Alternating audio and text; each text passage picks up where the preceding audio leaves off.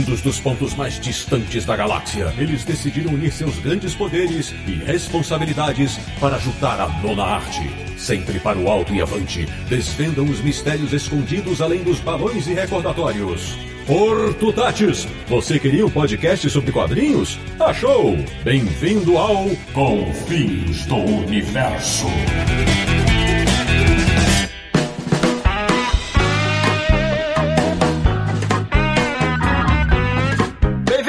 Bem-vindo! Está começando mais uma edição de Confins Universo, o podcast que mais gosta de quadrinhos bons e faz questão de ressaltar que muitos deles vêm da Itália. E o Confins Universo é o podcast do Universo HQ, o site que sabe decor o código postal da Via Buonarroti 38 em Milano, www.universohq.com. E o programa de hoje, acredite, vai falar sobre muitos universos fictícios fascinantes. Eu sou o Sidney Guzman, falo de São Paulo e neste momento adoraria estar comendo um bife de três dedos de altura com uma montanha de batata fritas. Mas estou aqui gravando podcast. Raios e trovões. De Petrópolis, no Rio de Janeiro, o xamã do universo HQ. O cara que sabe para onde sopra o mágico vento. Samir Naliato. Pronto para gravar essa continuação tão pedida pelos ouvintes. Ótimo! Abrindo o nosso timaço de pardes desse episódio, de Curitiba, no Paraná, retornando ao Confins Universo. Ele que sabe perfeitamente o tanto de boas memórias que podem nascer de um homem e uma aventura. Meu amigo Júlio Schneider. Diretamente deste calor, não, do frio, não, da chuva, não, do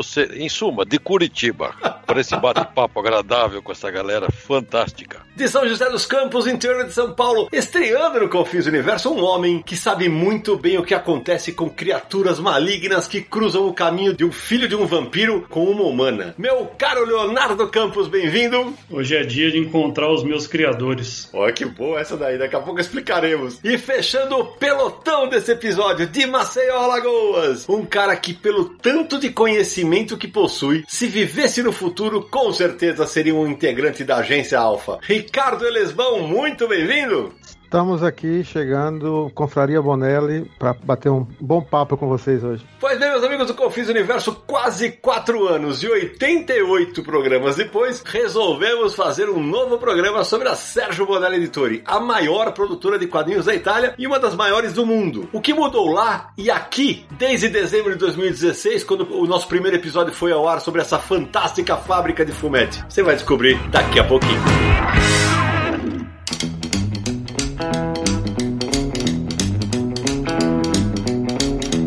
Meu caríssimo Samir Naliato, antes de começarmos mais um programa, aliás, deixa eu já deixar registrado aqui, o código postal da Via Buonarroti 38, que é o endereço da Sérgio Bonelli, é 20145, tá? E eu ainda sei decor mesmo, é verdade. Meu amigo Samir Naliato, que sucesso que tá a nossa campanha no Catarse, rapaz! Depois do, do sorteio do cinquentão, que virou sessentão, foi quadrinho prêmio pra tudo que é canto no Brasil, e, e a galera não para de, de adentrar ao nosso projeto no Catarse? Nem fala, Sidão, essa é primeira gravação do Confins após a mega live com sorteio que era para ter sido de 50 quadrinhos por causa dos 500 apoiadores, mas como continuou chegando apoiadores e que venham mais ainda, a gente foi aumentando o número de sorteios. Então, no final das contas, somando tudo, foram 60 sorteios entre quadrinhos, estatuetas, funcos e todo mundo saiu feliz, cansado, mas feliz, todo mundo se divertiu. Uma live de quatro horas, Samir Naliato. Exatamente. Acessem lá youtube.com barra universo HQ para assistir a live toda ou assistir algumas partes. A gente separou lá em capítulos, em blocos, né? Então você pode ver exatamente quando começa um e termina o outro, de acordo lá com o tema do seu interesse. A gente vai continuar fazendo isso para outros vídeos também no YouTube. Mas voltando e lembrando, essa nossa campanha de financiamento coletivo no Catarse está disponível em catarse.me barra universo HQ. No momento que a gente está gravando aqui, são mais de 570 apoiadores. Muito obrigado a todos vocês. Continuem divulgando. Você que ainda não apoia, acesse lá, dê uma olhada na campanha, nas recompensas disponíveis. Virão mais sorteios por aí. Todos os meses, um mínimo de 40 quadrinhos sorteados para apoiadores. ênfase no mínimo, hein? É, no mínimo. No mínimo, exatamente. Alguns sorteios são para planos específicos, outros são para todos os apoiadores apoiadores. Entre lá que a gente tá dizendo isso tudo lá na, na campanha direitinho. A gente vai divulgar os próximos quadrinhos, cada coisa boa que vem por aí. E a gente tá tocando o Confis do Universo e o Universo HQ e YouTube e tudo mais, graças a vocês que nos apoiam. Muito obrigado. Relembrando, hein? catarse.me barra Universo HQ. Legal demais, saber. E tem recompensa hoje para apoiador? Hoje temos duas recompensas. A primeira, claro, citar o nome aqui dos apoiadores como agradecimento, né? Então hoje nosso muito obrigado para Fábio Luiz Santos,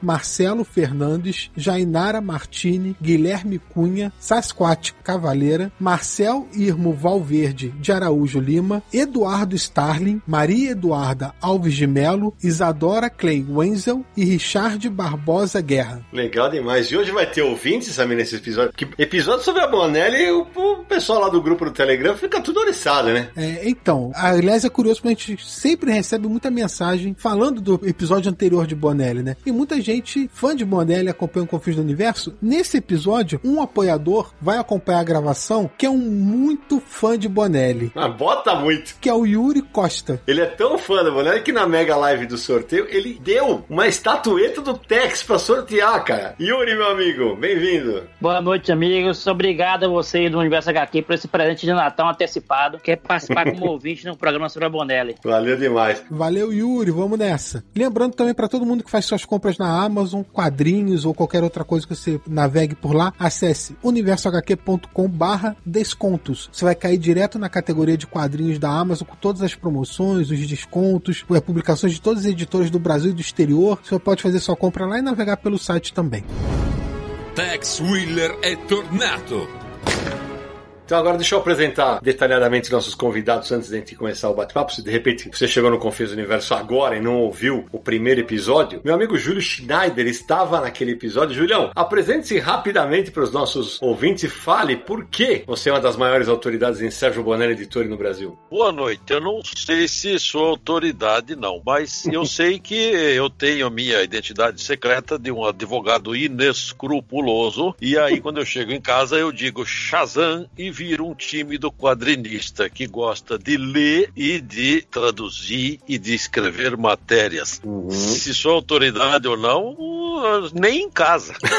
O Júlio é modesto, esse homem, ele entende muito de, de quadrinhos Bonelli, ele escreve muito bem, ele traduz. O Júlio, fala alguns títulos da Bonelli que você já traduziu. Todos os que saíram no Brasil. Olha aí. Tex, Zagor, eh, Mr. No, Mágico Vento, Martin Mister, Dylan Dog, Dragonero, Júlia, Morgan Lost, é uma série recente do, da, da editora 85, nosso amigo Leonardo que está aqui junto, material fantástico. Em suma, o que saiu no Brasil, todos, e é uma emoção porque em cada um eu tenho que, antes de começar, entrar no personagem, porque cada um fala de um jeito, uhum. age de uma maneira, então tem que um pouco entender a psicologia do personagem. Legal demais, é. O encontro, o Leonardo fez o meu workshop de edição de quadrinhos e eu falo muito de, da voz do personagem, o Júlio tem uma preocupação grande disso. E vou aproveitar e falar com o Leonardo. O Leonardo fez uma brincadeira no começo que ele, vai, ele falou que ele ia falar com os criadores. Tenho muito orgulho de falar isso, porque o, Leonardo fala em toda entrevista que ele fala, ah, a editora 85 surgiu depois que ele ouviu o primeiro podcast sobre a Bonelli, né, Leonardo? Conta aí. É, de profissão eu sou engenheiro, né? Mas de como hobby, colecionador de quadrinhos desde 97, quando eu peguei um primeiro text da, da Globo na mão, né? Uhum. E li por todo esse tempo, colecionei, mas estava um pouco afastado dos quadrinhos até ali 2014, 2015, né? É, lia mais livro, né? Tinha mais apego aos livros e comprava os quadrinhos da Bonelli na Mitos, é, lia, mas já não frequentava a banca. E aí eu comecei a escutar é, quando surgiu né, o Confins do Universo. Voltei a, a gostar de acompanhar quadrinhos, é, acompanhar Vértigo, outros materiais que sempre se falou no programa, até o dia que surgiu o programa da Bonelli, né? Ouvido o Júlio também falar dos materiais, né? Aí também teve a questão que eu já tinha já amizade com o Adriano Lawrence, né? Que trouxe o Dylan Dog em 2017 e dali surgiu a Editora 85 aí para tentar resgatar um pouco desses materiais que estavam afastados do público brasileiro, né? Em todos esses anos, né? Então a gente trouxe aí Dumper, trouxemos um que não é Bonelli, mas também é Fumeto, que é o Diabolic, né? Da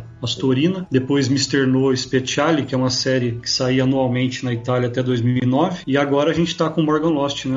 esse é um, um, lançamento que chegou no Brasil, né? É, não é um resgate, é uma, uma novidade para os leitores brasileiros. Legal demais, vamos falar bastante sobre isso daqui a pouquinho. E fechando o nosso timaço de convidados, o Ricardo Lesbão, ele é moderador das que, creio que é o maior grupo de, de fãs da Bonelli no Brasil. Fala aí, Ricardo, me fala o que você faz como profissão e de onde surgiu essa ideia de comandar ou ser um dos comandantes da Confraria Bonelli. É muito bom estar aqui com vocês. É, de formação sou engenheiro agrônomo. Na verdade, eu sou um Ahmed Jamal, um bruxo mouro, um elmorisco. Eu trabalho, eu sou um cientista que trabalha com plantas e de formação sou agrônomo, tenho mestrado e doutorado em ciência de alimentos, sou gastrônomo também, mais recentemente, e leio e coleciono Bonelli desde 1978. Né? Tive um encontro, assim, gostei sempre muito de ficção, de séries de TV, né? Planeta dos Macacos, as, as, as séries do Perdido no Espaço, é, Túnel do Tempo, todas as do Irving Allen, né? Que foram muito importantes para mim, e encontrei Bonelli de uma maneira meio inusitada. É, eu comprei a número 1 um do Zago em agosto de 78, pensando ser um super-herói, aquela roupa colorida, e gostei, é algo engraçado, naquela aquela fase do Zago com, com Chico e tal. E lá tava Tex apresenta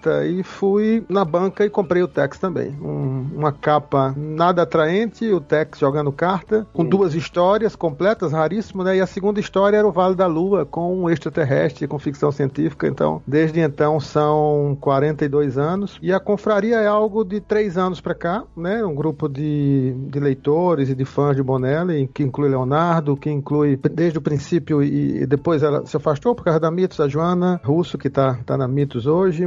Na, na, época, mais de 50 pessoas que, a grande maioria associado a Tex, mas também que, que gostavam muito dos Bonellis saídos até então, né? Coincide com o pós primeiro podcast também, né? Agosto Verdade. de é, seis meses depois. E Legal. toda essa moçada estava muito animado de ler e de recuperar algumas coisas que tinham parado, enfim. A gente tem um grupo de uns 90 pessoas no WhatsApp que envolve vários, todos os editores praticamente, exceção dos da Mitos, é, alguns é, geradores de conteúdo, escrevem para site, youtubers, enfim. A gente papeia todo dia e muito. Que legal, que legal. Vamos falar bastante disso. O Ricardo citou aí o primeiro podcast. A gente recebia, né, Samir, muitos pedidos para fazer um novo episódio, não é isso? Exatamente, até porque teve muita gente que mandou mensagem dizendo que nunca tinha lido Bonelli e que foi ler depois do Confins e que gostou muito e começou a, uhum. a comprar, colecionar. Então foi um episódio que deu muita repercussão nesse sentido. Leitores novos que decidiram conhecer Tex, conhecer Zagor, conhecer é, Dylan Dog, conhecer todos esses personagens que até então eles não tinham muito interesse quando passavam nas bancas. E desde então mandavam assim: Poxa, faz um novo episódio sobre Bonelli, porque o primeiro episódio foi Confins do Universo número 28, esse é o 116. 88 programas depois. Exatamente. O episódio se chamou Raios e Trovões HQs Bonelli e saiu em dezembro de 2016. Então esse aqui tá saindo quatro anos depois e olha só, muita coisa aconteceu nesses quatro anos aqui no Brasil com os quadrinhos da Bonelli. Então a gente achou que valia a pena voltar ao assunto, porque tem muita coisa pra gente discutir sobre novas editoras, novos títulos, novos autores, novas séries e muita coisa boa aí, legal pra gente falar. E é legal, Samir, porque assim, a gente já tinha o desejo, até para os nossos convidados saberem, a gente já tinha o desejo de fazer um novo programa, mas no dia 19 de setembro, faz um mês praticamente da, do dia que nós estamos gravando esse programa, é, eu mandei um WhatsApp pro Júlio, falei, Julião, se liga no,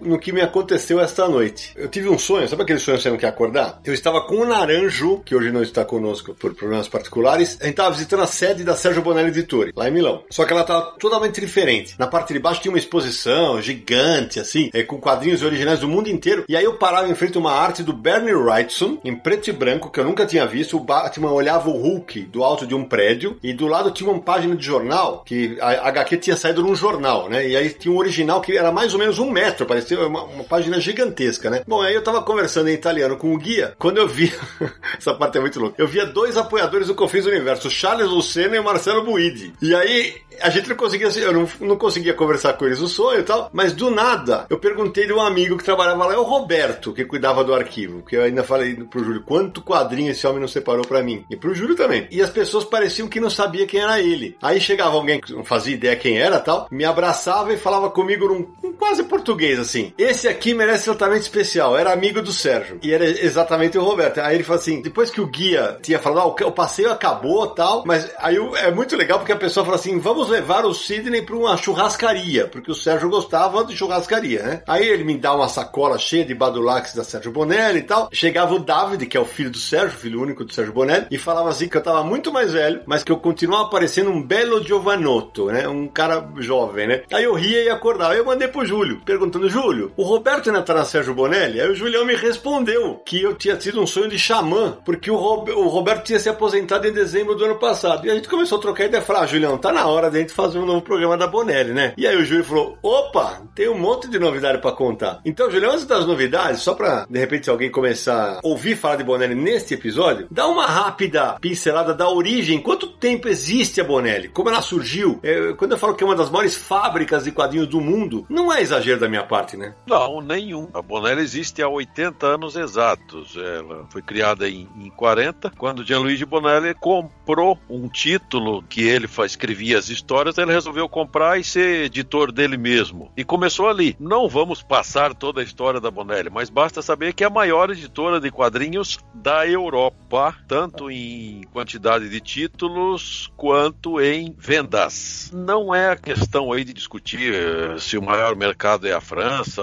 ou é a Ásia, em suma. Na Europa é a maior editora de quadrinhos e que agora também está entrando na área de produções para cinema, para seriados de televisão, desenho animado, está abraçando um monte de coisa de multimídia. E vem muito mais coisa aí, tanto que hoje, exatamente hoje, se você entrar no site da Bonelli e tentar ver alguma edição atrasada ou tentar comprar ou coisa parecida, vai dar um monte de erro, porque eles estão estruturando toda a área de vendas e distribuição online para todo mundo no pequeno depósito de 10 mil metros quadrados, onde tem.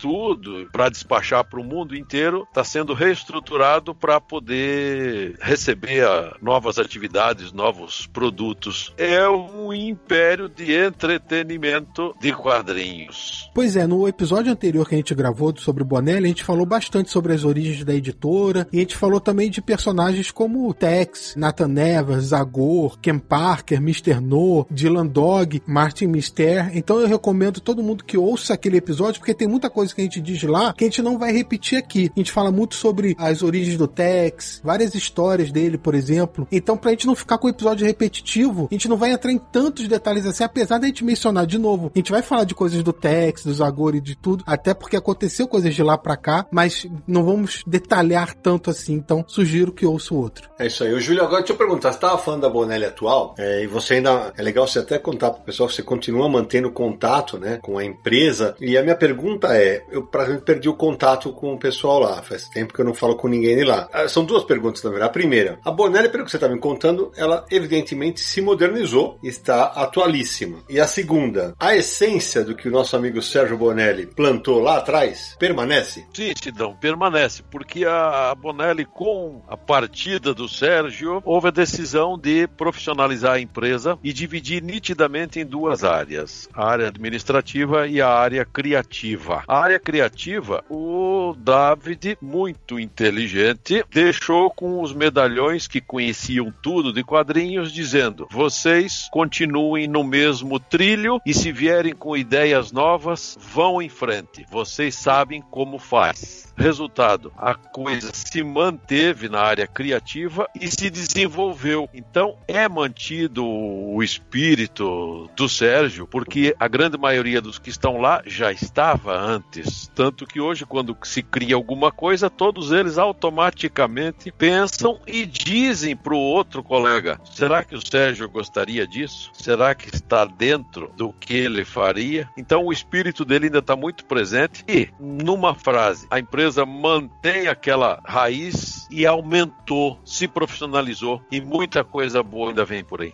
Detective Dylan Dog.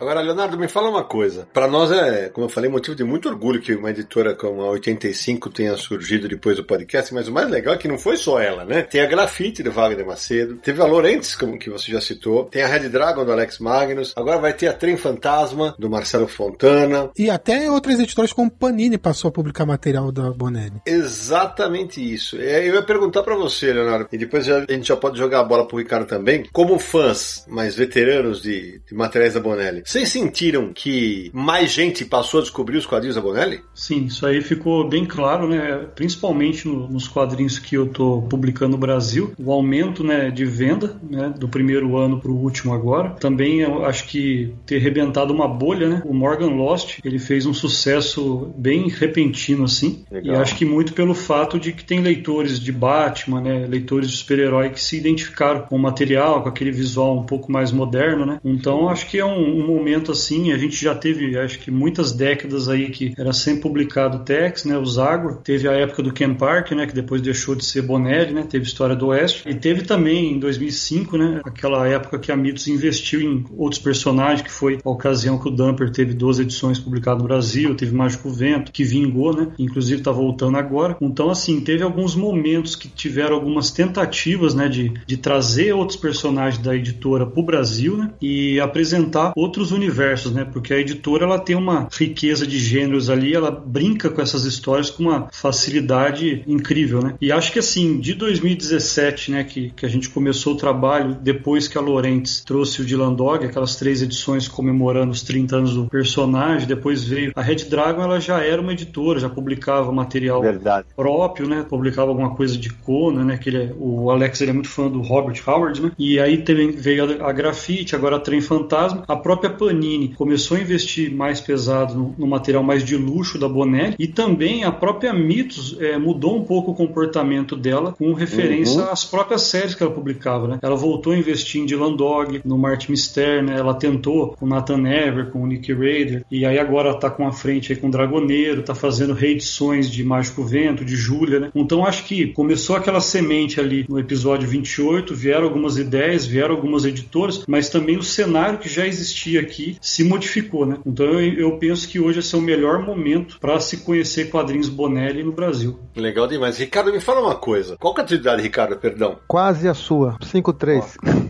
somos, então somos contemporâneos aí, sim, né? Sim. Isso que eu ia te perguntar, cara, porque assim, vira e mexe eu tenho que fazer essa reafirmação. Tem muita gente que tolamente acha que os quadrinhos da Bonelli são ah, quadrinho pra tiozinho. É quadrinho pra tiozinho, porque é preto e branco, não sei o quê. O quadrinho que o Leonardo acabou de citar, o Morgan Loss, ele, ele é um caçador de assassinos em série. O traço é completamente atual. Aliás, os traços da, da série Bonelli Editora, eu sempre falo isso. Não tem desenhista ruim na série Bonelli. Ponto. Porque isso era uma das condições para trabalhar desde a época do Sérgio. Tem que ser bom, anatomicamente, de narrativa tal. Então, isso que eu ia perguntar para você. Como é que é esse trabalho quando chega um leitor novo da Bonelli? Porque é justamente esse o ponto. A gente vê no mercado de super-heróis, ah, mas esse cara aí começou a gostar de quadrinho agora por causa do filme da Marvel. E tem até uma resistência. Com o Bonelli acontece isso? É, na verdade, a gente tá passando por um momento super especial, né? Assim, a, a, descoberta Bonelli por um outro lado. Um outro lado, eu digo, por grande número de roteiristas tremendamente competentes, gente que tem uma formação. Isso eu estava conversando semana com, acho que com Paulo Guanais sobre isso, também tradutor, né? Que traduz texto também. E ele falando, a gente comentando sobre alguns dos que a gente chama curadores de personagem e que, inclusive, vieram de, de outras formações, etc. Tem gente que escreve roteiro de cinema, tem gente que escreve série para TV, tem gente que é uhum. super culto e, enfim, é, muitas dessas séries, entre aspas, para nós é, brasileiros novas, com um forte conteúdo histórico, tal como, por exemplo, as coisas do Gianfranco, né? Quem conheceu é, um faroeste como Mágico Vento, com todo aquele cabedal de base histórica, cultural e em determinada fase histórica e que tem contato logo depois, assim, no, no último podcast vocês estavam na, no começo do Face Oculta, né? Que foi concluída é, em seguida. E face oculta que agora a Red Dragon tá, entre aspas, as pessoas inclusive perguntam se é uma continuidade, mas são coisas separadas, mas com, com Shanghai Devil, é uma coisa de com forte é, apelo histórico cultural. Além disso, é, os roteiros associados ao que a gente chama de terror, de noir ou de ficção científica não deve a nada que existe no mundo. Assim, os caras são tremendamente criativos, ou seja, eu não estou falando de um cara da minha época ou da nossa época que lia Tex ou que lia é, um rapaz no Faroeste, que era aqui foi publicado como Estrela Negra ou Pequeno Range e tal, que era algo totalmente juvenil, né? Acho que o, o Júlio comenta isso no podcast, no primeiro podcast, mas que se transformaram de uma forma, inclusive nos tradicionais, muito grande, né? Os caras estão cada vez mais precisos na questão histórico-cultural e também, mesmo nas ficções, é, Dump tem uma base em história da, da Europa né,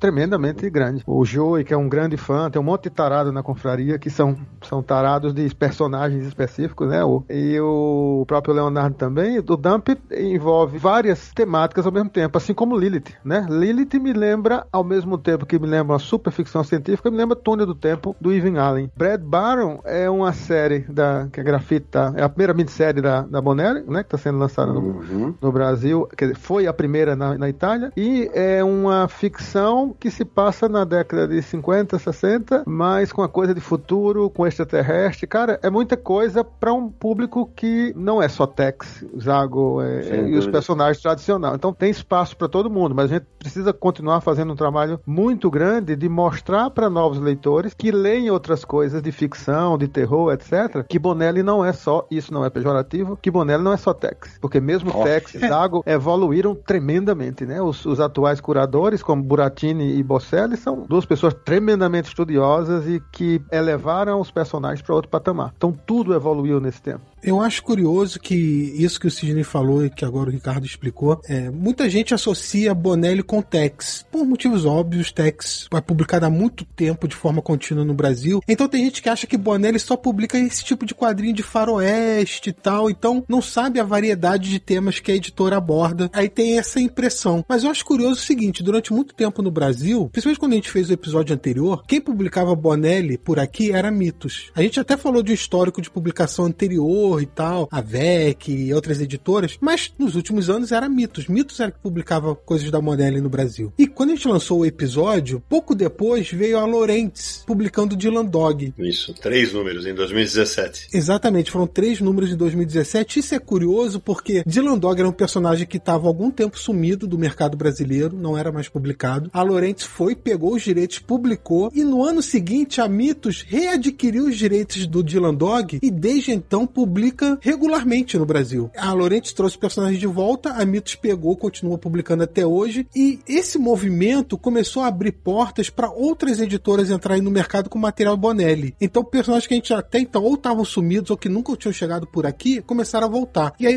é nesse ponto que eu queria fazer uma pergunta pro Leonardo. Como é que foi negociar com a Bonelli? A editora estava disposta a negociar direitos de seus personagens, porque a impressão que se tinha anterior é que era uma coisa mais fechada. Talvez isso até faça parte de um novo momento da Bonelli para expandir seus negócios, expandir o conhecimento de seus personagens. Então abriu as portas para outras casas publicadoras. Como é que foi essa negociação? E eu aproveito e, e encaixo mais uma pergunta pro Leonardo. Pra quem nunca leu Bonelli, se você tá ouvindo e nunca leu, as séries são diferentes de super-heróis. Elas- Raramente elas se entrelaçam. Então, a minha editora pode publicar uma, do Júlio pode publicar outra, do Samir outra, do Leonardo outra. E você acha que isso hoje a Bonelli tá, a Sérgio Bonelli Editora está mais aberta para novas editoras, inclusive editoras pequenas como a tua, como a Grafite, que usam, por exemplo, o financiamento coletivo para arrecadar fundos? É isso mesmo, Sidão. Os personagens não estão num universo compartilhado, né? É isso que você quis dizer. Isso. não isso é como a DC, a Marvel, que todos os personagens vivem no mesmo universo, mesmo mundo e tal. É, é diferente. É, essa parte do licenciamento, né? Isso aí vem do. Eu já conheci o, o Adriano, né? Na verdade, lá em 2001, 2002, eu publicava um fanzine que era sobre histórias em quadrinho. Eu uma-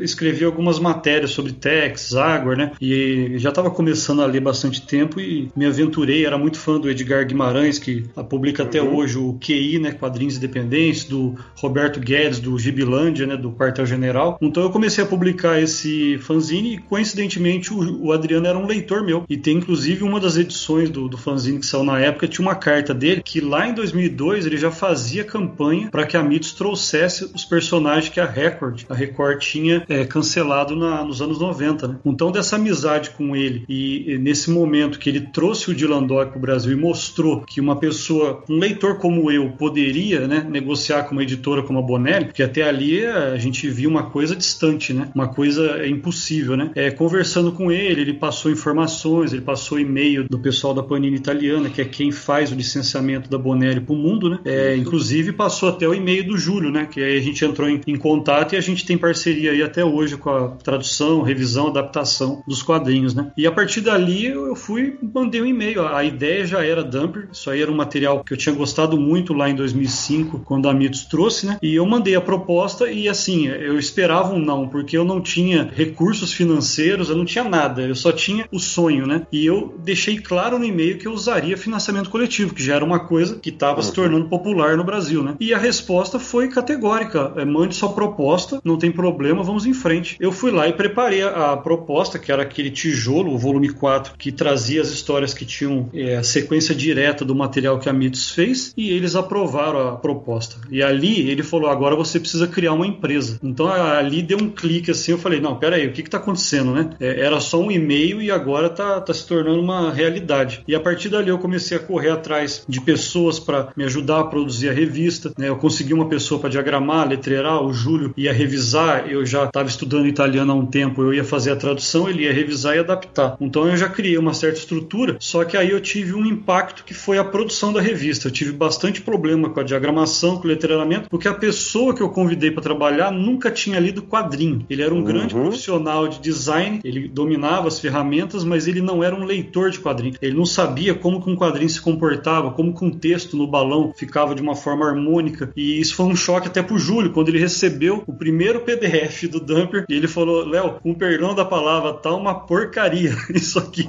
E eu falei: não, é. calma, Júlio, calma que a gente vai rever. Nem que eu tenha que sentar com esse cara e a gente repassar balão a balão. Resumindo, hum. tinha mais de 300 modificações para fazer no trabalho. A gente sentou hum. um dia no, num shopping aqui de São José, numa sala de reunião que tinha ali, e a gente ficou três horas corrigindo. Quando eu terminei aquele trabalho, a gente foi em frente, o financiamento aconteceu no Catarse, eu pensei comigo, eu preciso mudar, eu, eu vou ter que ir atrás de conhecimento para que eu possa fazer, com isso, reduzir o custo de produção e deixar a coisa um pouco mais na minha mão. E foi aí que eu decidi fazer curso de InDesign na Quanta, depois eu fiz o curso de edição com o Sidão, e aí saiu o Diabolic 1 da Astorina, já com letreiramento e diagramação meu, né? Teve alguns problemas de diagramação, algumas soluções gráficas ali que eu me arrependo, inclusive a reimpressão já foi corrigida. Mas a coisa aconteceu assim, em poucos meses a gente teve que estruturar tudo, porque na verdade a coisa não começou estruturada, né? E a surpresa foi a resposta que a Bonelli deu, né? E que ali mudou tudo, né? E de fato, os materiais, como eles são é, diferentes, são universos diferentes, é, muito raramente a Bonelli mistura personagens, né? Recentemente ela fez um, um crossover do Morgan Lost com o Dylan Dog, até porque uhum. o Cláudio Chiaverotti, ele escreveu mais de 50 histórias do Dylan Dog, então ele se sente em casa, né? Trabalhando com o terror do Dylan Dog e com o Morgan. Então não é uma coisa assim muito comum para Bonelli fazer. Então fica fácil das editoras do Brasil é, publicarem várias séries, né? A questão do próprio Mr. No, que é, eu acho que não sei até se é uma coisa inédita no Brasil, ela chegou a ser publicada por três editoras o ano passado, né? Que a Panini lançou o material Verdade. do selo Audate, eu tô trazendo a Speciale e a Red Dragon tá trazendo a regular. E eles permitiram, né, essa parceria para trazer o material. E acho que isso é positivo, tanto para o Bonelli como para os leitores que podem receber esse material com uma velocidade maior. Verdade. Ô, Júlio, hoje você sente lá na Buonarroti, lá em Milano, essa abertura maior da editora? Porque eu lembro que nos anos 90, imagina, era assim, ah, tem que ser, o ideal é que esteja tudo numa casa só, como foi quando, por exemplo, quando passou para Mitos, né? Chegou a publicar Nick Hyde, Martin Mister, Julia, Dylan Dog, Tex, Agor, Mr. No. Hoje você acha que tá, a ótica da editora é, temos que espalhar nossos materiais, não importa se eles estiverem numa casa só em, ou em várias? É, não é uma tendência, já é uma linha. Na própria Itália, outras editoras podiam publicar material Bonelli. Aliás, uhum. republicar. Sim. Republicação, a Mondador e outras editoras sempre podiam fazer. Fora da Itália, existia aquela visão de serialidade. Só poderia publicar coisa em série. Se comprasse no mínimo seis edições, os pacotes eram de seis meses em seis meses. Tinha uma rigidez. Não era permitido misturar personagem numa mesma revista. E nos últimos anos, então, essa questão de exclusividade ou de séries longas ficou bem mais maleável. Tanto hum. que chegamos hoje nessa situação que mais editoras podem publicar um mesmo personagem, só não podem publicar a mesma coisa. Ou seja, se a Mitos quer publicar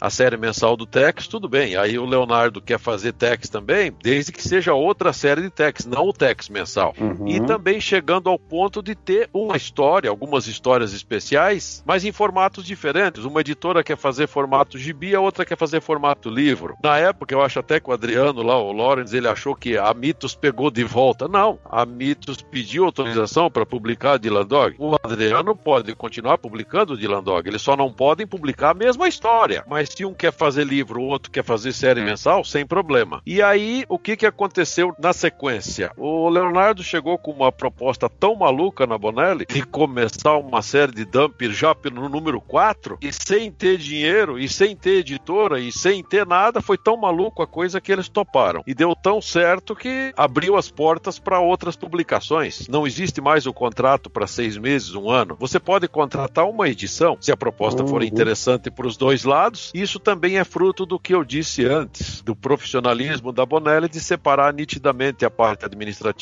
da parte criativa. Então a administração é mais profissional, que antes era tudo reunido. A paixão criadora querendo se é, envolver na administrativa, ou seja, eu gosto demais do meu personagem, eu não vou permitir que publiquem de qualquer jeito, eu só permito se publicar a história completa, a série completa. Não, hoje está separado. Então, se vier com proposta interessante, vai em frente. Monolith, il luogo più sicuro per voi e la vostra famiglia. Ricardo, fala uma coisa. Nos últimos tempos, é, eu vou fazer aqui uma, um rápido apanhado. A gente falou, a gente falou de alguns títulos, né? Eu até estava falando com o Samir aqui. Samir, você tem a lista de tudo que saiu da Bonelli pelas diversas editoras dos últimos quatro anos, depois daquele programa? Tenho a lista e não é muito curtinha, não.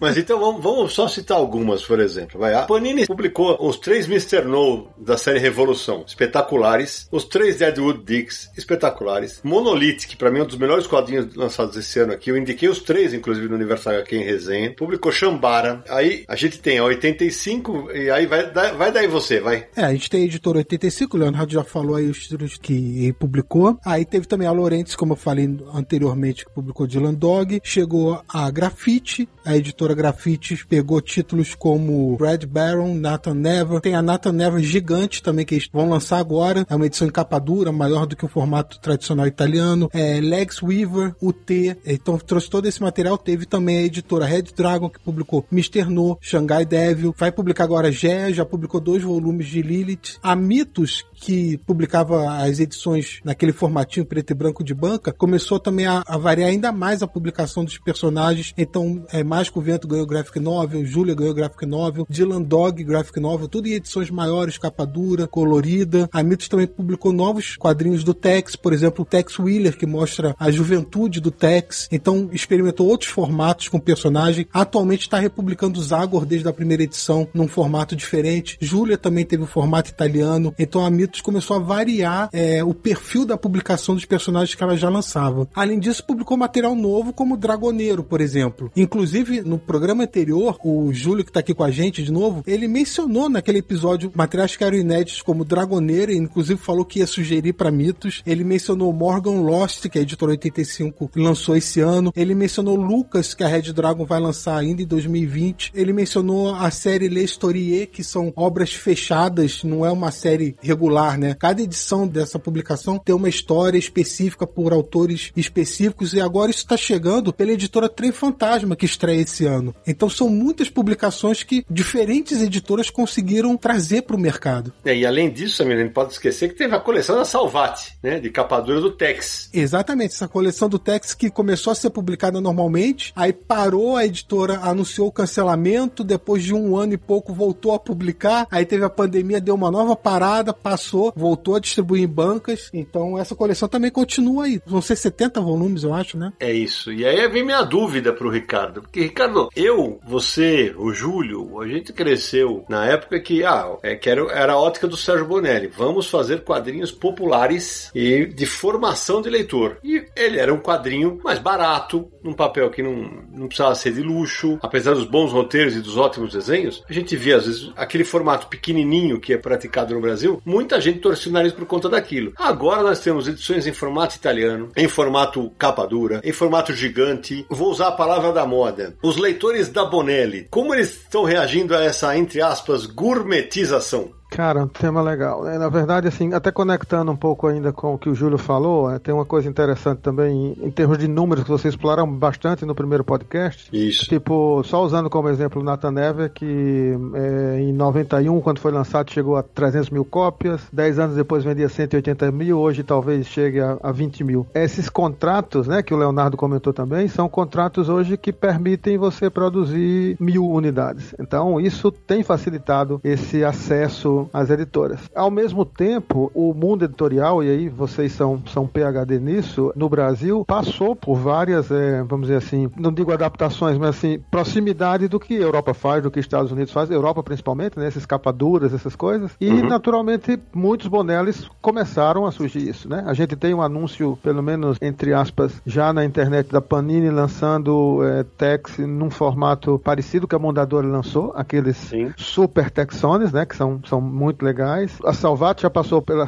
questão da colorização coincidindo com 70 anos de, de um mito que saiu na Itália e isso tudo está tendo um acesso a um, inclusive para Tex, para outros leitores, né? Algumas pessoas que não queriam o formatinho, o preto e branco, se apaixonaram por um Tex colorido que para mim ou para você em determinado momento ou para o Leonardo pode parecer estranho, parecendo um pouco aquela colorização de 80 de, de Marvel, uhum. etc, né? Mas isso na verdade tem aberto para que outros leitores cheguem também, né? Você falou várias coisas interessantes aí de Chambara, é, E outros que, que apareceram, as pessoas a priori não sabem que é Bonelli, mas a gente Exato. tem trabalhado bastante nessa questão de sempre que aparece alguma coisa e a gente vai lá, tem novo Bonelli na praça e tal, as pessoas não têm a menor ideia que aquilo é Bonelli, né? Os exemplos é. que você usou são, são muito bons, porque muitos têm origem no próprio Lay Store e que são quadrinhos muitas vezes de um tiro só. E são Bonelli e alertam para o nome, alertam para o universo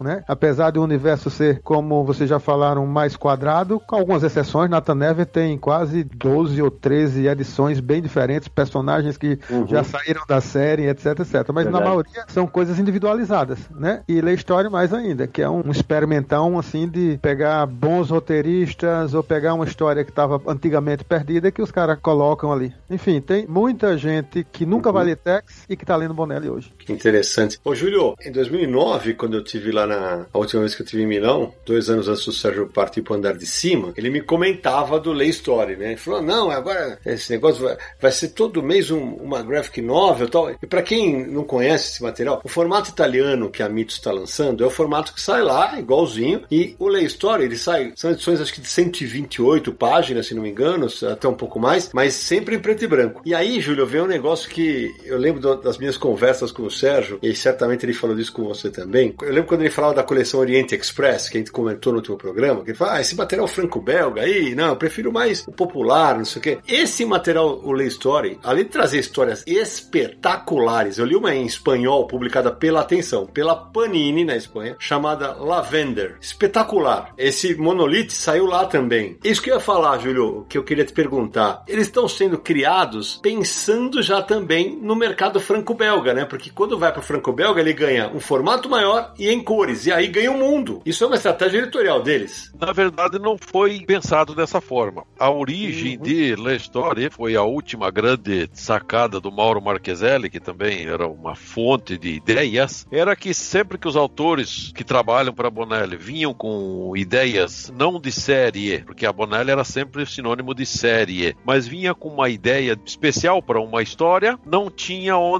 colocar. E aí os autores Bonelli publicando com as várias outras editoras. Até que isso foi um dos últimos projetos do qual o Sérgio participou diretamente, que o Mauro deu essa sugestão. Mas nós temos muitas ideias engavetadas, rejeitadas, despachadas. Podemos fazer como existia uma coleção nos anos 60, que era a série Rodeio, onde foi lançada inclusive História do Oeste, de histórias que os italianos chamam de one shot. É uma só. Só que a Bonelli manteve a tradição de só mandar alguma coisa para o mercado depois de já ter praticamente um ano de material produzido, para não atrasar. Quando juntou 10 histórias, que são as 10 primeiras fantásticas, o Sidão conhece todas elas, aí simplesmente se deu o ok. Então, a partir daí, qualquer boa ideia, um desenhista, um roteirista apresenta uma boa ideia, dá o casamento e se lança. Sempre em preto e branco, formato Bonelli. Mas, anualmente, tem o Lestório Especial, que é colorido. Uhum. E muitos desses materiais saem também em livros, formato gigante, que aí vai para a França, para a Bélgica, para vários lugares. Algumas edições estão sendo publicadas aqui pela Panini e essas outras editoras que você mencionou. Em suma, basta ter uma ideia boa. Em princípio, preto e branco. Depois, se no estrangeiro querem publicar a mesma história que saiu preto e branco, quiserem colorizar e a Bonelli aprovar a colorização, manda ver. É um material de primeira linha, como falamos da outra vez no outro podcast,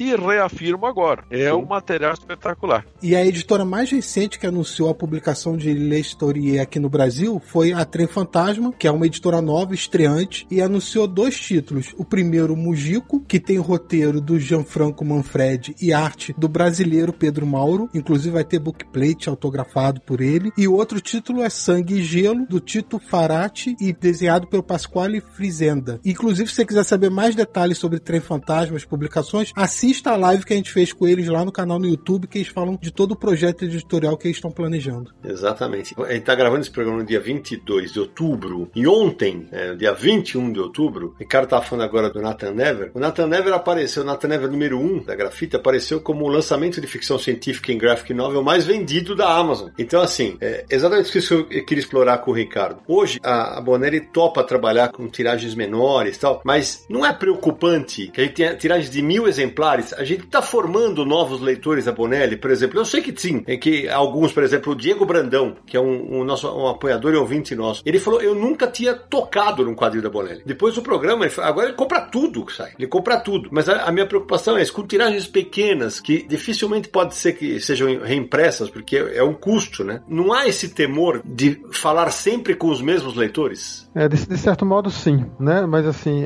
esse, essa realidade atual, esse contexto atual que vem de 2017 para cá, só foi possível por causa do que está acontecendo no mundo inteiro em relação a, a quadrinhos, né? Claro que a gente não pode pensar que se sobreviva todo o tempo ou se sobreviva com títulos vendendo em torno de mil unidades, mas foi essa uhum. realidade que permitiu com que Léo, com que eh, Alex, com que Adriano, com que Wagner, Marcelo, enfim, com que o pessoal está entrando, que conseguisse uhum. editar, né? Primeiro, graças a, a, campanhas de crowdfunding, mas também é, por causa dessas edições pequenas. Mas, assim, você já viu o Léo aí comentando de reimpressão, né? Sim, não não, não é. foi de um Bonelli, mas foi de um Fumete. Mas, assim, a gente espera que depois dessa primeira fase, com a fixação de alguns leitores que já não são mais os velhinhos como nós, uhum. eu, você e Júlio, que a gente possa fixar, mais uma vez, usando exemplos mais conhecidos como Dylan Dog e Nathan Never, que é, foram muito publicados em volumes enormes. É, Nathan Never não deve a, a, nenhuma ficção que a gente conhece por aí, em qualquer lugar do mundo, né? Não Tem um universo é, fantástico e com roteiristas muito bons, assim como as outras séries todas, né? O Mr. No é, um, é uma coisa que eu acho que tem, eu sempre falo isso pro Léo, pro Alex também, que tem uma possibilidade ainda muito grande de leitores de todas as idades, né? As pessoas não imaginam que você vai ler uma história é, aqui em Maceió, né? Como eu já li, ou em Fortaleza da década de 60, ou em outras, outros locais do Brasil, com tanta precisão, com tanta informação. Isso cabe para, claro, um leitor diferenciado, mas Sim. que busca por ambientação no Brasil também. Enfim, é, há muitos nichos, né? Quadrinhos não, não é alguma coisa mais de grande massa, de grandes volumes. Há anos vocês discutem isso. É verdade. É, a expectativa é que a gente possa fixar um bom grupo e que vá associando o nome, né? São poucos nomes sonoros como Bonelli. As pessoas já começam a associar. E quando eu falei na minha fala anterior que algumas coisas é, como de um shot, como o Júlio falou, aparecem e se a gente não jogar a luz, eu digo, por exemplo, o Universo HQ faz uma matéria ou sai em alguma gente tem site também, mas assim, sai em algum local com visibilidade boa, ó, isso é uhum. é Bonelli. E as pessoas é, vão, vão linkando, é né? Então, é, essa é uma, uma grande chance da gente apostar em novos leitores. É verdade, e ele, aliás, dá o crédito aqui. O Nathan Never apareceu em primeiro lugar é, logo depois que o, o Alexandre Calari de Pipoca Nankin fez um vídeo, né? E falou também no material teu, não foi, Léo? Isso, desde ontem o Morgan Lost está em primeiro na graphic novel de horror, né? Olha aí. Tá vendendo bem, mas é, toda vez que o Calari faz uma divulgação, porque ele faz, porque ele gosta mesmo de Bonelli, ele divulgava até muito antes da própria editora Pipoca Nankin existir, né? Ele é um apaixonado por Bonelli e ele sempre faz questão de fazer aqueles vídeos e sempre mexe nas vendas da editora, né? Mas é puxando aí do, da questão de criação de novos leitores, né? Furar a bolha de leitor Bonelli, não tem um mês desde que esse trabalho começou que a gente não venda Dumper volume 1, Mr. No especial número 1, Diabolic 1, né? E acho que isso só ressalta que tá chegando gente nova, né? E isso é assim, é Mr. No especial 1 e 2 já tá em reimpressão, o 3 também tá indo para isso, Diabolic 1 também já tá em reimpressão. Ah, que boa notícia. O próprio Morgan Lost vendeu muito bem desde de maio, né, quando ele começou a ser distribuído e já tem volume 2 a caminho. Então, assim, todo mês chega gente nova, né? Então, essa é uma coisa que me deixa otimista continuar o trabalho, porque você vê que você não está trabalhando apenas com o pessoal que já conhecia o material, né? Por isso que você tem é, pré-venda no Catarse, depois você vai para a Amazon, você está em evento em São Paulo, tem loja online, a gente está sempre participando de todos os grupos, fazendo questão de conversar com todo mundo, um canal totalmente direto, e você vê que isso dá resultado. A longo prazo, você continua vendendo o número um. Então, isso é uma coisa que me deixa otimista aí com relação ao futuro. Tex Wheeler é tornado. Júlio, eu tô no site da Sérgio Bonelli Editora agora e tem uma coisa que eu acho incrível nesses novos tempos. Eu queria, você que conhece o pessoal lá de dentro, os curadores, que é como os editores lá são chamados, né? A equipe criativa da, da Sérgio Bonelli. Você entra aqui hoje na, no link em livraria, você vai achar títulos como, por exemplo, Kai, o traço, gente, é completamente mangá. Vai ter títulos como Que Idue, que é completamente traço de humor. Há algum tempo teve uma versão infantil dos personagens da Bonelli. Essa diversificação de público, essa vontade de querer chegar a outros públicos lá na, na Itália, é um movimento que vem sendo pensado há alguns anos, isso é recente. Como é que está funcionando isso? Já é antigo. Se você pensar bem, a diversidade de público-alvo em razão da diversidade de história já é uma coisa antiga. Nos anos 70, a Bonelli era a única editora da Itália que tinha um amplo leque de faroeste com Tex, a aventura amazônica com Mr. No, de ficção científica com Nathan Never, de mistério com Martin Mister, de terror com Dylan Dog. Ou seja, agora há pouco vocês estavam falando aí de Nathan Never, o primeiro lugar na Amazon de ficção científica. É Morgan Lost, primeiro lugar de terror. Não é só Tex, tem essa amplitude de material. Isso que você está dizendo, procurando os livros da Bonelli atuais. Você uhum. tem histórias de suspense como Confine, você tem mangá com o Kai, você tem o Koidui que é cômico, mas é, é, costumes, é um casal separado que é sócio de um bar lá em Milão. São histórias uhum. divertidas. E aí você atira para todo lado. Existem para todos os gostos. E se no nosso bate-papo anterior criou-se expectativa com alguns personagens, como por exemplo o Dragoneiro, que agora a Mitos concordou e é espetacular para quem gosta dos Senhores do Anel, é nessa linha de fantástico. Não tem nada a ver com os Senhores do Anel, mas é, é na linha de fantástico. Agora a Mitos lançou os quatro primeiros, a resposta foi positiva e vamos em frente. Vem mais, acho que seis edições pela frente. Eu vou começar a fazer semana que vem. É um material espetacular. Querem outra dica? O Maurizio De Giovanni é um escritor italiano napolitano que ele surgiu em 2005. Já lá se vão 15 anos. Hoje é um dos autores mais vendidos da Itália e não existe família napolitana que não tenha pelo menos um livro dele. Hum. Ele escreve histórias policiais, mas não é aquele tiroteio e perseguição de carro americano. É mais policial no sentido de descobrir quem é o culpado. Então tem o comissário Ricciardi, que é ambientado na Nápoles dos anos 30, 1930, e tem agora os Bastardos de Pizzo Falcone, policial ambientado nos anos atuais. As duas séries é a primeira iniciativa da Bonelli de fazer quadrinização de livros. Na sequência, essas duas séries de literatura agora viraram seriado de TV. O Bastardi já teve duas temporadas, vai para terceira. O comissário Richard já está em produção, vai sair no fim do ano. É um material espetacular. É um policial investigativo. Então, as dicas são Dragoneiro, comissário Richard, Bastardi de Pizzo Falcone, junto com Le Story, que tem de tudo, e também desses livros da Bonelli. Não sei se vão chegar aqui. O Mr. No Revolução chegou pela Panini, a resposta não foi muito animadora, mas, mas tem material para todos os gostos. E também para os velhinhos que gostam de preto e branco, tem. Para os mais novos que não são atraídos porque não tem cor, também tem. Todas as séries têm coloridos. Vocês acabaram de ver aquela graphic novel da Mitos da Júlia. É uma série Sim. anual colorida que sai na Itália. Tex tem várias séries criadas no colorido. E todos os personagens têm o preto e branco,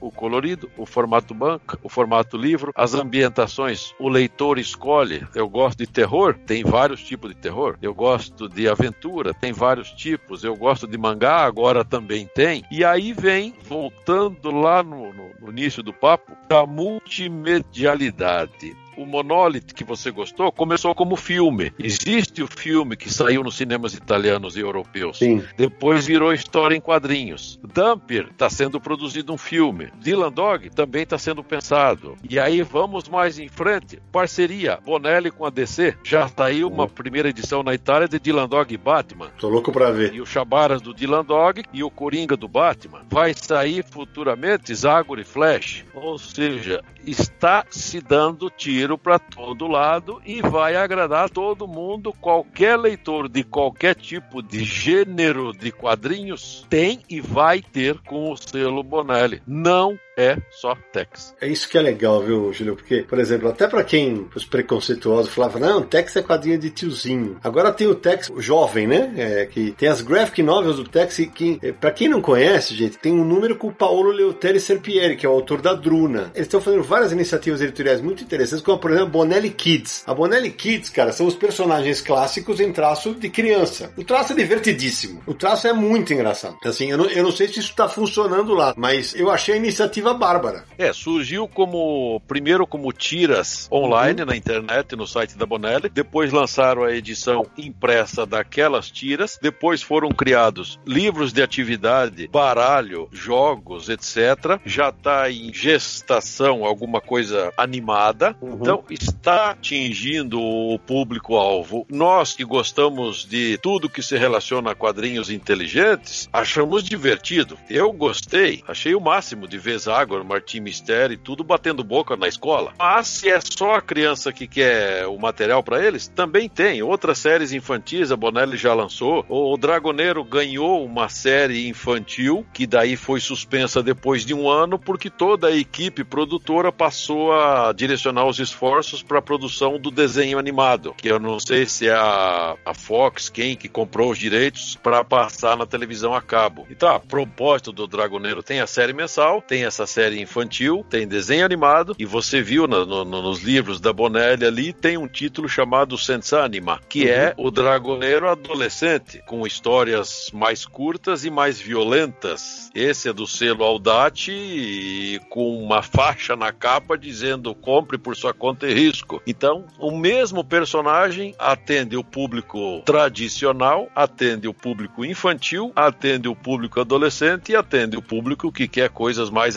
apimentadas pimentadas, é você repassar a banca virtual da Bonelli é uma festa para os olhos e uma tentação para o bolso. Teve um colega, um leitor que ia para a Itália, pediu algumas orientações, algumas sugestões e conselhos. A primeira que eu dei foi: vá nas livrarias e você vai ver sessão dedicada a quadrinhos, que é um espetáculo. Só que deixa a carteira e o cartão de crédito no hotel. Vá lá só para olhar e anote o que você quer comprar, porque até você voltar ao hotel já passou aquele ímpeto e daí você vai comprar alguma coisa, senão é a ruína.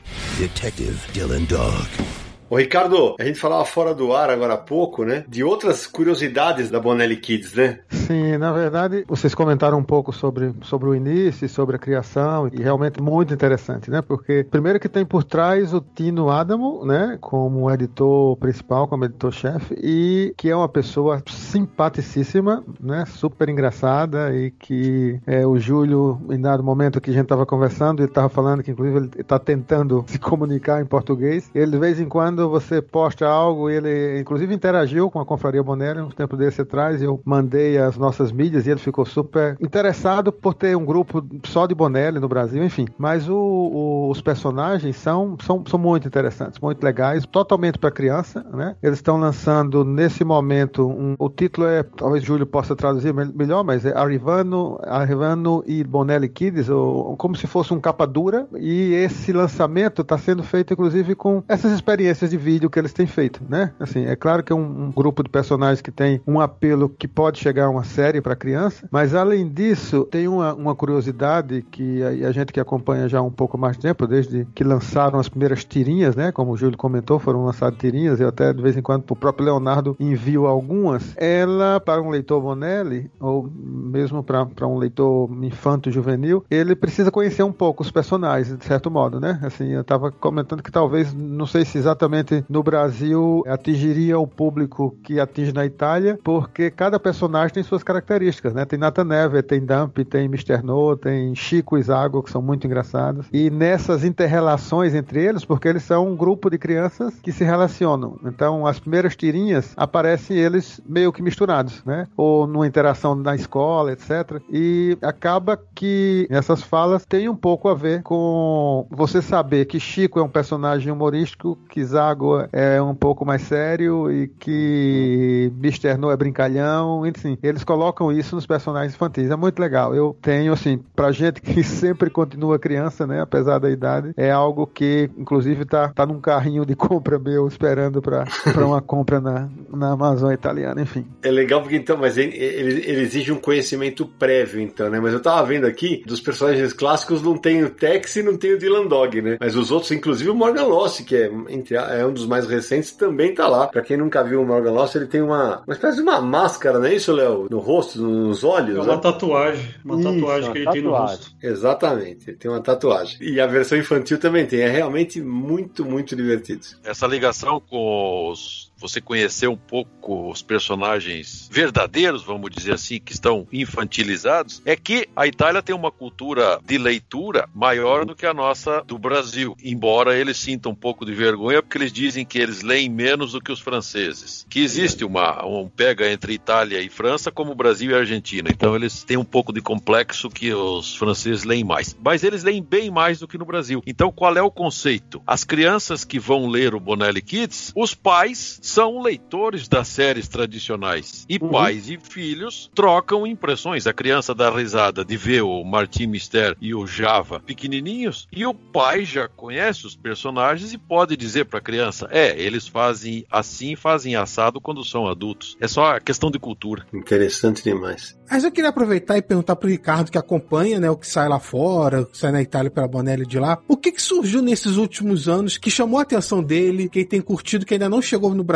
E uma pergunta similar pro Leonardo também. Leonardo, como é que você fica de olho lá? O que que você vai trazer a seguir pro Brasil? É, personagens e séries que você gostaria de publicar por aqui? E se já há uma competição entre editoras aí que a gente quer saber se já interessou o material que saiu por outro? Tem tido isso com esse aumento de publicação aqui no Brasil? Na verdade, existe várias várias coisas assim, interessantes acontecendo. Eu, inclusive, tenho me concentrado até um pouco mais nas repaginações, né? É o caso do Mr. No, que saiu a Novas Aventuras agora em 14 números, né? Com Michele Maciero e o Luigi Mignaco trabalhando nisso e com desenhistas fantásticos, né? Com o Fábio Valdambrini, que é capista, é o próprio Tex Wheeler jovem que pegou, assim, a nata da nata da nata dos desenhistas, né? Roberto De Angelis, é, Bruno Brindisi, o próprio Fábio uhum. Dambrini, é, Fábio Dambrini está desenhando também. E isso tem comunicado essa questão com novos leitores, imagina inclusive para a Itália, porque também se fala isso, né? Que os leitores estão envelhecendo na Itália e que quando morrer não vai ter mais quem lê, aí essa volta ao futuro, entre aspas, né? Porque você volta pro personagem antigo, redescobre coisas, coloca eles em outro ambiente, e aí vem o Mr. No Revolução, que tem um pouco disso. Isso tem me atraído bastante em relação às coisas novas na, na, na Itália, né? Sobre algumas séries novas, normalmente eu sempre busco coisas associadas a alguns roteiristas que eu gosto. Por exemplo, um, um roteirista que eu, que eu gosto tremendamente, o cara é roteirista e desenhista, o Luke Enoch, é uma coisa fantástica, sabe? O que ele fez na Lilith, a Gea também é dele, que é um personagem interessante que a gente precisa inclusive falar um pouco mais dele, porque é, é outra coisa legal que está surgindo aí. E tem umas pessoas, uns personagens ou uns artistas fora de série. Luke Enoch é algo fora do comum. Cara, desenhar e escrever da forma que ele faz não é qualquer um. E alguns outros que, de forma, vamos dizer assim, o próprio Tito Farati, que escreve para Disney também, ou Mastanto Ono, que o cara desenha Tex e desenha o Didi Dick como desenhou, que é outra série muito legal nova, e desenha para Disney. É assim, é como os caras, acho que ele desliga um botão é. e faz um.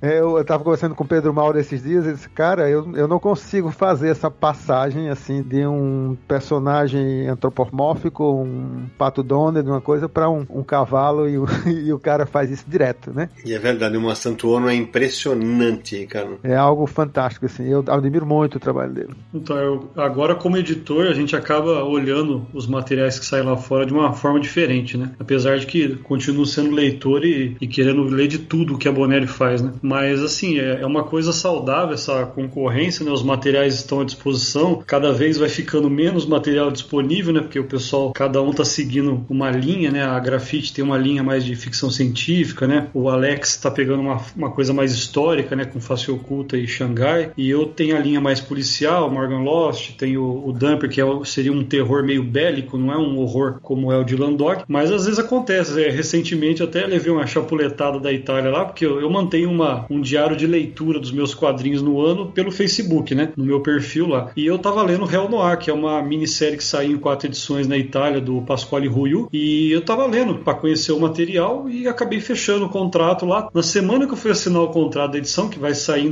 2021 num volume integral, a, o italiano falou: ó, na mesma semana que agora, uma outra editora consultou esse material. Ele falou: você tá falando em fórum, você tá trocando ideia, dizendo que você vai publicar? Eu falei: não, eu tô quieto, eu só tava lendo esse material, né? E já tinha gente que tinha visto a imagem da capa das, das histórias no meu perfil e já tinha consultado para pegar, né? Só que chegou lá já estava bloqueado porque o contrato estava sendo assinado. Mas eu acho que isso é uma coisa saudável porque a ideia, desde o início, quando a gente criou a editora, era ver esses materiais sendo publicados em português, né? Se não vai ser pela 85, vai ser pela Red Dragon, pela Grafite, pela Trem Fantasma, por uma próxima que pode vir, né? E acho que todo mundo só tem a ganhar com isso. É, uma, uma coisa que me preocupa um pouco, né, que é nas séries mais longas, por exemplo, sei lá, Nathan Never, Dylan Dog, é, no próprio Nick Ryder e tal, elas são séries longas, tal, mas assim, ah, beleza, se a editora tiver um problema, vai parar um determinado número lá a publicação, mas ela não. As histórias são fechadas geralmente. Agora, e nas minisséries, como por exemplo, Lily tem uma minissérie. Se não for publicada até o final, babau, né? É, hoje assim, duas editoras que estão trabalhando mais a, a, coisa da minissérie, a Grafite e a Red Dragon, né? De fato, são materiais assim, a Lilith são 18 números, estão sendo compilados em seis volumes de três histórias. O próprio Brad Barron também, acho que são 14 edições, ou são 18, teve também alguns especiais. Então, assim, isso realmente cria uma, um compromisso da editora com o leitor muito maior do que, por exemplo, um Dumper que já está chegando no número 240 na Itália e que o leitor lê, acompanha, se diverte, mas sabe que existe um. Os próprios italianos levaram 20 anos para ler as histórias que estão saindo hoje, né? Então, de fato, cria uma responsabilidade maior, né? Não é o caso hoje da 85, é, inclusive essa minissérie que eu vou trazer vai ser em volume integral, né? É um one shot. Então, é, eu acredito que cria assim uma responsabilidade maior perante as séries longas e, e, que todo mundo já conhece, já leu até por outras editoras, né? Eu ia jogar essa bola pro Ricardo, Ricardo, porque a gente falou no primeiro programa, a gente fala em minissérie na Itália, na Bonelli, é, é minissérie de cada edição tem, sei lá, 120 páginas e de 20 números, sabe? A Lilith, por exemplo, é longa, não é? É, assim, é, essas séries são, pra gente, algo meio diferente, né? Porque, na verdade, o Brad Barron são 18 números, né? E tem uma certa, uma certa cronologia, mas, por exemplo, eu acho que Lilith dá para ler tranquilo de forma separada, porque as histórias são. É, quando eu comparei no início da, da, da nosso, nosso papo com Túnel do Tempo, eu não sei se vocês lembram do, do seriado, mas é, as viagens da Lilith para um objetivo específico são feitas em uma tirada, né? Então cada edição é uma história única num assunto específico com uma riqueza de aspectos, é, vamos dizer assim, históricos. Por exemplo, a, a história que envolve o, o, cavalo de Troia lá é a história real, realmente, né? A gente tem esse mito do cavalo de Troia como se fosse um cavalo de madeira e tal. Na verdade, a história real não é, não é bem essa. E o Luke Enoch, que para mim é um, como eu já comentei antes, fantástico, ele coloca dessa forma, né? Então é, é muito legal a Lilith nesse sentido. A Lilith, se não me engano, são 18 ou 16 também realmente cada episódio pode ser lido isoladamente, porque no início da história sempre uhum. tem um uhum. pequeno texto para situar o personagem, pode sim ser lido isoladamente, mas se você ler a minissérie inteira, aí no final você vai entender o resultado das viagens pelo tempo que ela faz. A grande diferença com o Túnel do Tempo é que no Túnel do Tempo, depois de 30 episódios lá que eles encerraram a série, os pobres dos viajantes lá, o Dr. Douglas e o Dr. Anthony, eles não voltaram para a base, acho que estão viajando até hoje. E a Lilith, ela encerra a viagem dela. Essa é a grande diferença entre os dois. Monolith, il luogo più sicuro per voi e la vostra famiglia.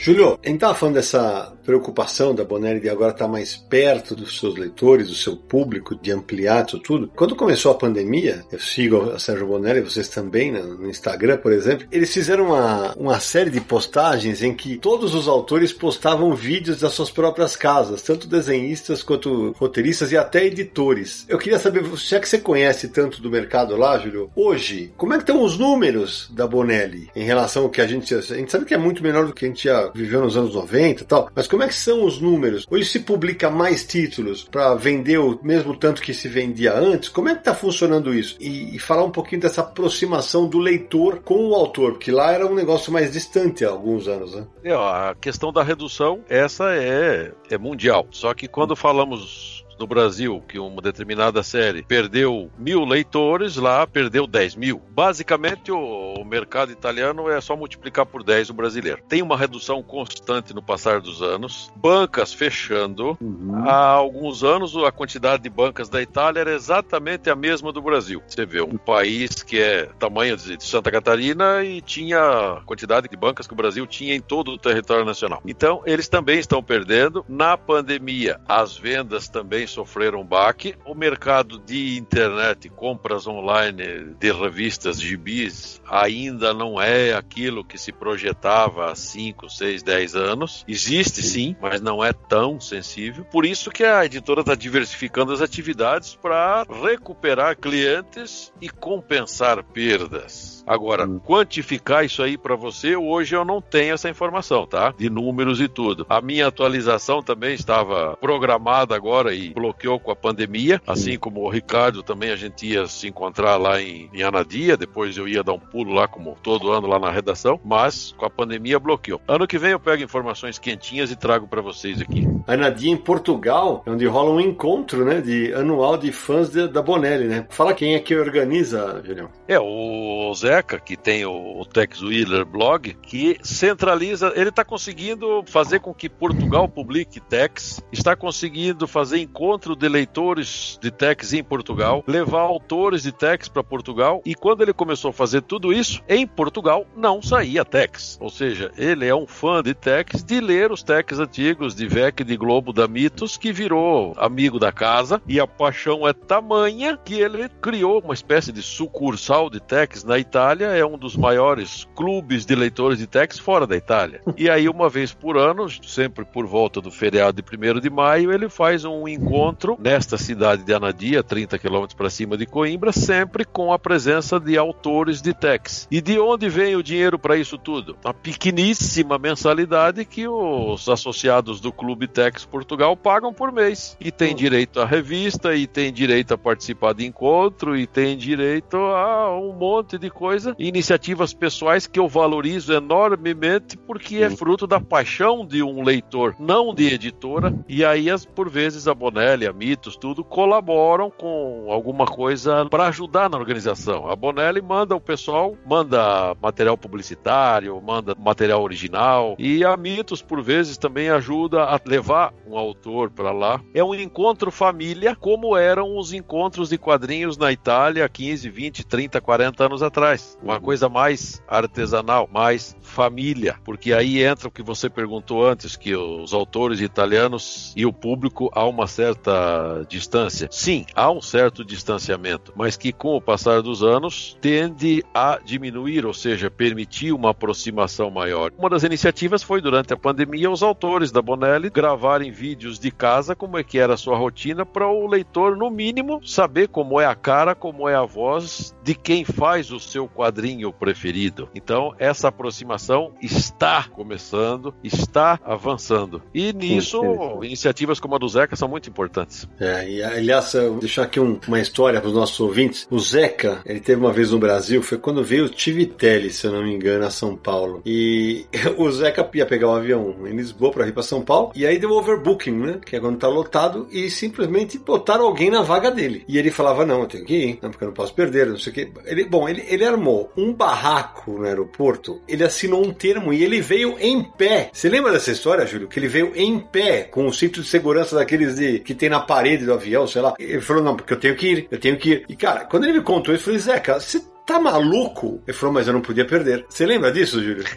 é verdade. O que faz a paixão. Todos nós que estamos participando desse bate-papo e quem está nos ouvindo, somos crianças. Temos muito de criança. E, aliás, não podemos envelhecer, não podemos ficar adulto, que senão nós vamos ficar muito chato. Então, esse lado criança nós temos que cultivar. E o Zeca tem bastante disso. É um é profissional verdade. respeitabilíssimo na atividade que ele desenvolve profissional, mas verdade. quando envolve quadrinhos, techs, autores, ele vira uma criança apaixonadíssima pelo assunto queria fazer um, quer dizer, um depoimento, principalmente em relação ao Clube Tex Portugal, que é uma coisa muito especial. Depois eu mando para vocês, mas assim, as últimas estatísticas que tem dessa questão editorial na Itália, tem um material no, no Jornal Pop, que é de 2019, mas os dados são até 2016. Eles mostram que, por exemplo, citando alguns personagens importantes, em 2012, Tex vendia 210 mil, 2014, 190 mil e 2016, 170 mil, ou seja, perdeu, entre aspas, 40 mil nesses quatro anos, né? Dylan Dog perdeu 50 mil. É, a diferença 2016 de Tex para Dylan Dog, o Tex vendia quase 80 mil mais, né? Tem todos os personagens, eu posso te mandar uma, é uma tabela que inclusive claro. compara com Topolino, Diabolique, que é outra coisa fantástica, enfim. Mas voltando aqui para o Zeca, é algo assim completamente imperdível é, você ir para um, um encontro como esse. Eu tenho ido com, com frequência. O Zeca é uma pessoa humana fantástica. A gente tem Verdade. feito muita coisa, muita coisa junto confraria e tem uma coisa que eu vou contar aqui que eu, eu tô para escrever pro blog há um tempo, mas que é uma coisa, vamos dizer assim, um, inédita essa minha fala, mas hoje todo o blog do Tex Portugal tá dentro da Confraria Bonelli, né? A gente, nas conversas, nos grupos, o Zeca tava por algum momento se sentindo, entre aspas, ameaçado porque o blog saía do ar o tempo inteiro, né? O blog tava numa plataforma, pra você ter ideia, se vocês trabalham com edição de, de sites, né? Você usa uhum. WordPress, por exemplo, o WordPress que o Zeca usava até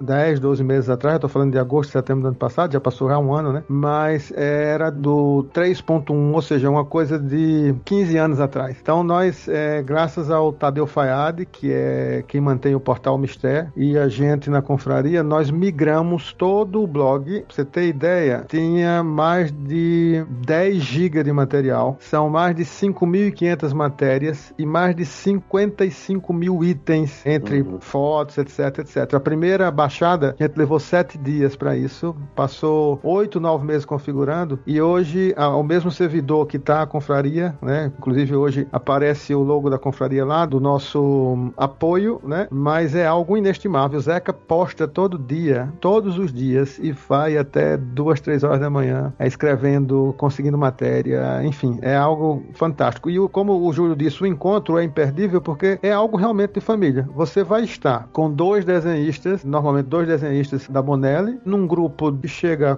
30, 40, 50, 60 pessoas. Você almoça com os caras, janta com os caras, cara na mesa desenha. Na última edição, acho que o, o Júlio não, não foi a última antes da pandemia, o Roberto de Angelis e o, e o Brindisi estavam juntos. O Roberto de Angelis, na minha vez na fila, fez um, um desenho que ele demorou 40, 50 minutos. No começo eu nem sabia o que era, mas se, se eu pegar esse desenho hoje, daria uma capa de Tex Willis jovem, sabe? Assim, todo mundo ficou babando porque ele simplesmente se inspirou, começou lá e tal, e pegou um café, pegou outro, levou 45 minutos fazendo supostamente o que era um sketch, um desenho. Isso pra mim é a coisa mais preciosa que eu tenho na minha coleção. Sim, a gente tava junto lá, porque os dois são napolitanos. Uhum. E aí tem a, a máfia napolitana famosa, tanto que depois nós fizemos uma foto ali, eu fiquei de poderoso chefão na poltrona e os dois de guarda-costas, um de cada lado da poltrona, fazendo a cara mais feia do mundo para ninguém chegar perto. Isso na hora do café. Daí o Zeca fotografou o, o poderoso chefão e seus guarda-costas. Legal. Aliás, deixar um abraço pro Zeca aqui. O Zeca que a gente tá falando aqui é o José Carlos Francisco. Deixar um abração para ele que ele certamente vai ouvir esse programa. Faz alguns anos que eu não o vejo, mas fica aquele abração desse lado do Atlântico para ele.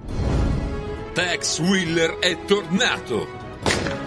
Ô Júlio, você também trabalhou nessas edições da Bonelli que a Panini está publicando, né? Esse material que tem um formato maior, capa dura, com perfil de graphic novel. É, e parece que o pessoal está curtindo esse material, né? A gente tem visto comentários positivos, as pessoas falando bem das obras. Inclusive o Sidão analisou Deadwood Dick lá num episódio do Universo HQ em resenha que a gente faz semanalmente no YouTube. Parece que está indo bem, né? É um bom sinal. Quem é, sabe como... a Panini se anima em continuar com essa série de livros que eles pensaram em muitos outros títulos e de repente suspenderam. Mas agora, com a receptividade do Mr. No Revolução, do Dick, Monolith e outras, pode ser que volte ao planejamento novos livros, alguns tirados da série Le Story. Em suma, eu sou um apoiador fantástico de qualquer iniciativa. Ô, Júlio, mas a Panini suspendeu mesmo os materiais que viriam por essa série? Eu acredito que sim, porque havia um planejamento, depois soube, não, vamos parar por aqui, vamos dar uma, uma respirada. Eu não soube soube detalhes, não, não, não entraram em detalhes comigo, também não vou entrar. Eu só soube exatamente isso que eu estou falando. Havia a ideia de publicar X volumes, de repente com X menos Y, vamos dar uma parada aqui. Só isso que eu sei. Entende? Tomara de verdade que isso não se concretize, que venha muito mais material, porque tem muita coisa boa. Não, e até porque todos os materiais que a Panini publicou até aqui dessa linha são boas histórias. Sem dúvida. Então, por quesito de qualidade, né, é um fator que você não quer que pare de publicar. É. Exato. Exato, exato. exato. É, o grande exemplo era do Mohawk River, que é do Bozelli do Stano, é, na linha daquele Willing do Hugo Pratt, é um material fantástico, ou de último dos moicanos, e depois tem a continuação, que é o Kentucky River, que é os mesmos personagens, a mesma família, alguns anos depois. Saiu na Itália como La Storia anual, colorido, uhum. que aí viraram livros, e que também esse estava no planejamento e de repente foi suspenso. São dois livros espetaculares. É, o que é interessante aí dessa linha de publicação é que tem histórias que são únicas, como Monolith, né? Que o Sidão até já comentou várias vezes que leu, gostou. Tem as edições do Deadwood Dick, que é um material que é próprio. E tem um material como Mr. No, que é uma releitura do personagem. Então, quando você lê a história do Mr. No, que é um personagem clássico da Bonelli, tem lá os, os fumetes que já foram publicados no Brasil em outros formatos, está sendo publicado em outros formatos atualmente também por outra editora. Esse é um material que a editora fez uma releitura dele, reinventou o personagem em outro contexto texto, então dá uma renovada, né? É como se fosse uma gráfica MSP, já que o Sidão tá aqui no episódio que a gente tá uhum. conversando. Então, é esse tipo de foco, como já a gente falou antes, versões infantis, versões clássicas, versões adultas reinventadas para atrair esses outros públicos. E é uma publicação menor, porque a série tradicional é longa, né? Então, essa é uma publicação menor, com menos volumes e que você consegue acompanhar com mais facilidade também. O Mr. No, recentemente, ele passou por dois focos. Essa série Mr. No Revolução, que foram seis volumes, que daí na série de livros foram juntados em três, dois a dois, foi usando esse termo que você usou, a releitura, foi uma ideia do editor, do Michele Maciero, de pegar o Mr. No, em vez de ter nascido na década de 20 e ter participado da Segunda Guerra Mundial e vindo ao Brasil nos anos 50, quando tinha seus 35 anos, deslocar no tempo, ou seja, fazer com que ele tivesse nascido 25 anos depois, nascido nos anos 50, e na época da Guerra do Vietnã ele teria perto dos seus 20 anos e depois, nos anos 70, chegou na Amazônia. Simplesmente ele deslocou a aventura 25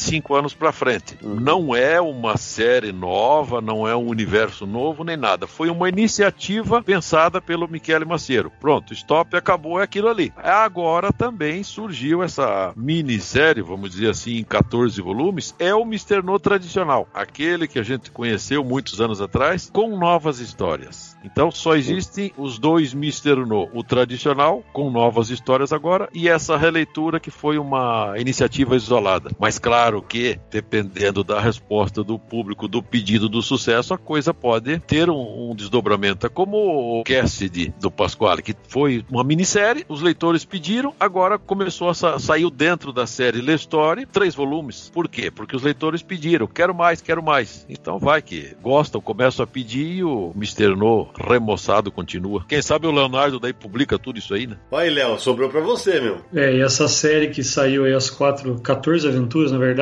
né? Era previsto 10, fez sucesso, eles produziram inclusive mais quatro, né? Então é uma, um material, eu já li, já tô, tô mais ou menos número 7, número 8. É um material bem divertido, eles inseriram essas histórias antes da despedida do personagem, feita, escrita pelo próprio Sérgio Bonelli, né? Então não é uma continuação daquilo que ele planejou como fim pro personagem, né? E sim incluir um pouco antes dessa cronologia para respeitar o final que foi definido pelo Sérgio Bonelli. Muito legal esse material. Final escrito pelo Sérgio Bonelli, aliás, por culpa do Michele Maceiro, que nos anos 2000 escreveu uma história do Mr. No setentão. E o Sérgio dizia brincando que não fosse aquela história que ele escreveu, ele ia chegar no fim da série e ia matar o personagem. Eu falava disso com o Júlio quando a gente começou a conversar sobre gravar esse episódio. Eu até perguntei para ele, porque eu não era um. Eu nunca fui um grande fã do Mr. No original, mas essa, essa série nova me pegou de um jeito espetacular. E perguntei para ele, falei, Julião, você acha que o Sérgio teria gostado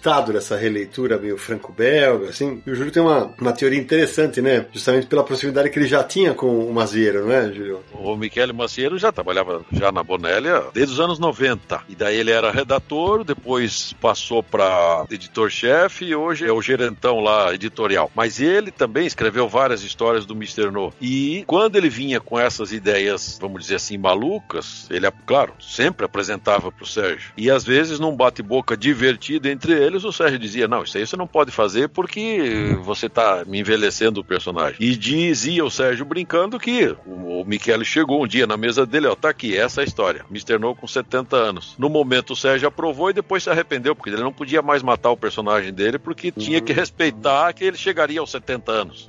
Detective Dylan Dog.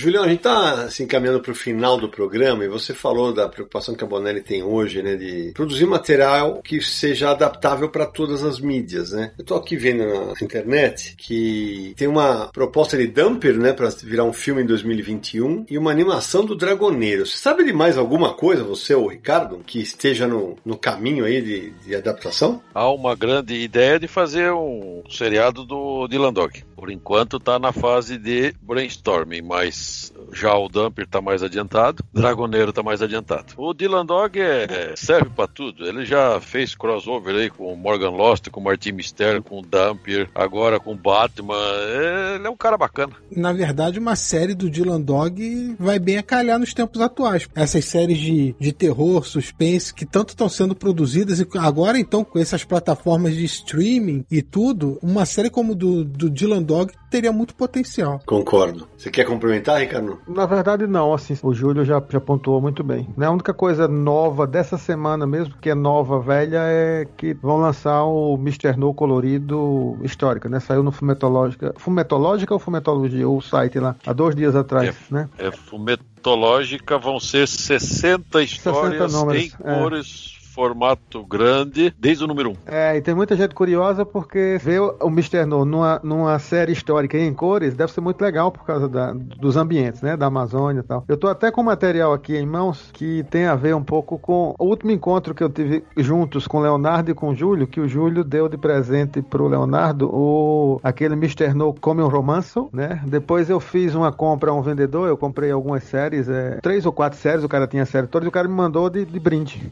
É fantástico.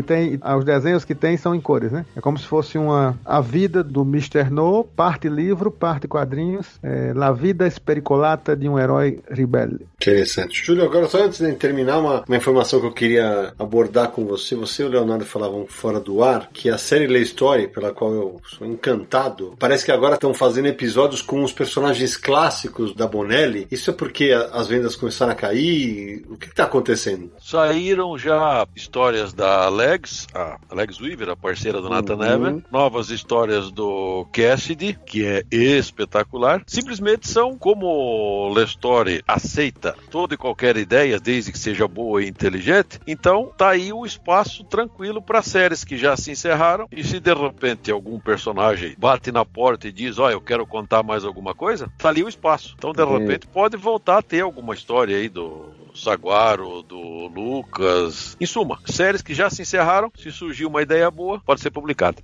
A gente não pode terminar sem perguntar pro Leonardo quais são as novidades que estão vindo por aí, né? Ou ele achou que ia vir aqui e não ia ter essa pergunta.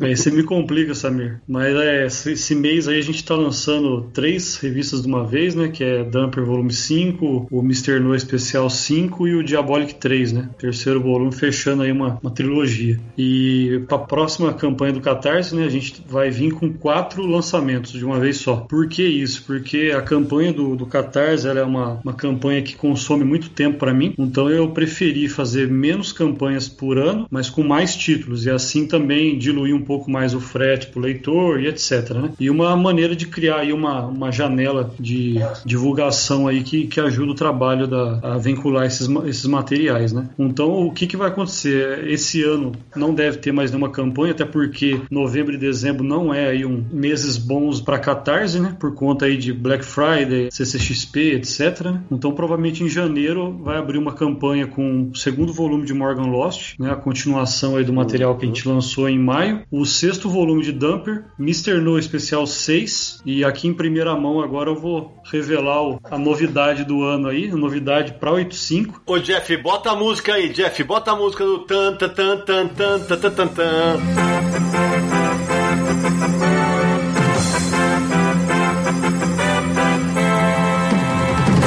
É uma novidade para os leitores brasileiros, o Júlio já está trabalhando, que é Nick Raider retorna ao Brasil pela 85, somando aí o gênero policial o Giallo italiano ao Diabolic e o Morgan Lost, e vai sair num volume de 388 páginas com quatro histórias inéditas, dando sequência ao material que a Mitos já veio publicando aí nos últimos anos. Então essa é a grande novidade para esse Catarse, e as outras séries continuam, Diabolic, Mr. No Especial, vem Hell Noir, que é a minissérie do Pasquale Ruiu em volume integral o ano que vem, e também vem C'era na Volta em New York, que é aquela história que conta a infância do Mr. No, que saiu numa Max lá na Itália, também vai, vai sair em 2021 também num próximo Catarse. Então isso é o que a gente tem pela frente aí. Ô Leonardo, só para até você esclarecer para quem tá ouvindo a gente, né? Você faz essas campanhas no Catarse, juntando vários projetos numa campanha só, mas nos planos a pessoa pode escolher se quer apoiar todos, um ou dois, dá para ir montar o combo personalizado, não é isso? É, a gente parte todo o Catarse aí de várias combinações com os lançamentos, né? Para que a gente não, de repente, um leitor gosta só do Mr. No, é obrigado a pegar um dumper. Não, ele tem um combo específico para o Mr. No. Mas também a gente abre, dá liberdade para o leitor solicitar um combo, porque a gente percebeu que essa janela de divulgação do Catarse, ela é como se fosse um evento de quadrinho em São Paulo. É aquele momento em que o leitor aproveita para completar a coleção. Isso tem sido muito legal, tem movimentado o estoque da editora, o catálogo, né? E ajuda também a afirmar mais os personagens no Brasil. Então a ideia é fazer menos catarse por ano, mas com mais edições e também oferecer todo o catálogo da editora aí para que o leitor possa montar o combo conforme convém a cada um. Né? Então essa é uma estratégia que tem funcionado e depois o material migra para a loja do 85, para a Amazon, né? E, e a gente está sempre aí presente aí nos eventos aí que ocorrem em São Paulo.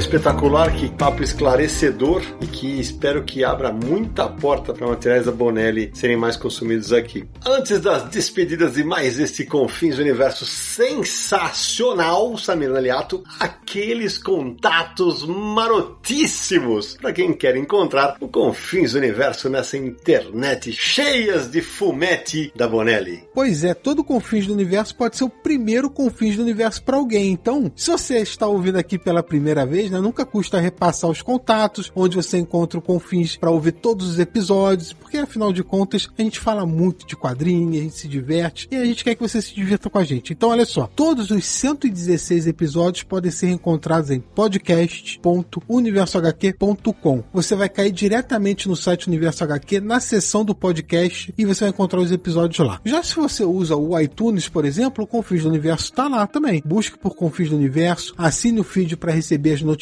de novos episódios, deixe a sua avaliação lá, o seu comentário, vote nas estrelinhas, diga o que você achou, deixe sua sugestão, sua crítica, seu elogio. Já se você usa streams de música no Spotify e no Deezer, você também vai encontrar o Confins do Universo. Então, busque lá e assine o feed também para receber todo novo episódio que sai de 15 em 15 dias e você vai se divertir, tenho certeza. Mandar mensagem pra gente também é molezinha, você pode mandar um e-mail para podcast@universohq.com ou uma mensagem de áudio pro nosso WhatsApp, DDD 11 94 583 5989. E é claro, lembrando sempre que o Confins do Universo é o podcast do site Universo HQ, tudo sobre quadrinhos já há 20 anos no ar, caramba, duas décadas, você vai encontrar muita coisa lá, acesse www.universohq.com e é claro, as redes sociais, Universo HQ no Facebook, no Twitter, no Instagram e também no YouTube. Não esqueça, youtube.com barra Universo HQ. É isso aí. Lembrando que agora toda segunda-feira no nosso canal do YouTube tem o Universo HQ em resenha, em que nos reunimos ou o Quarteto Fantástico do Universo HQ, eu, Samina Liato, Marcelo Naranjo e Sérgio Codespot, ou também com convidados. Aguardem novidades. Não percam porque os papos estão sensacionais. Ah, só lembrando que o Universo HQ em resenha é live. Uhum. Então você acompanha ao vivo, manda os seus comentários. A gente tá falando de um quadrinho, você também já manda sua opinião sobre o quadrinho. É interatividade o tempo todo. É assim que a gente gosta. Lembrando também para todo mundo que faz suas compras na Amazon, quadrinhos ou qualquer outra coisa que você navegue por lá, acesse universohq.com barra descontos. Você vai cair direto na categoria de quadrinhos da Amazon com todas as promoções, os descontos, as publicações de todos os editores do Brasil e do exterior. Você pode fazer sua compra lá e navegar pelo site também. Legal demais. Ricardo, meu caro, muitíssimo obrigado por ter emprestado teu tempo pra gente, teus conhecimentos sobre a Sérgio Bonelli Editore. Agora já sabe o caminho, logo logo a gente chama de novo. Eu que agradeço, uma oportunidade maravilhosa de estar com vocês, né? Jamais imaginaria a gente chegando para papear com um canal mais representativo no Brasil de quadrinhos e pra gente é realmente uma honra, né? A confraria é e continua sendo um grupo de leitores, apesar da gente ter, por exemplo, investido um pouco na campanha do Pedro Mauro, por exemplo, é uma coisa que a gente trabalhou esse ano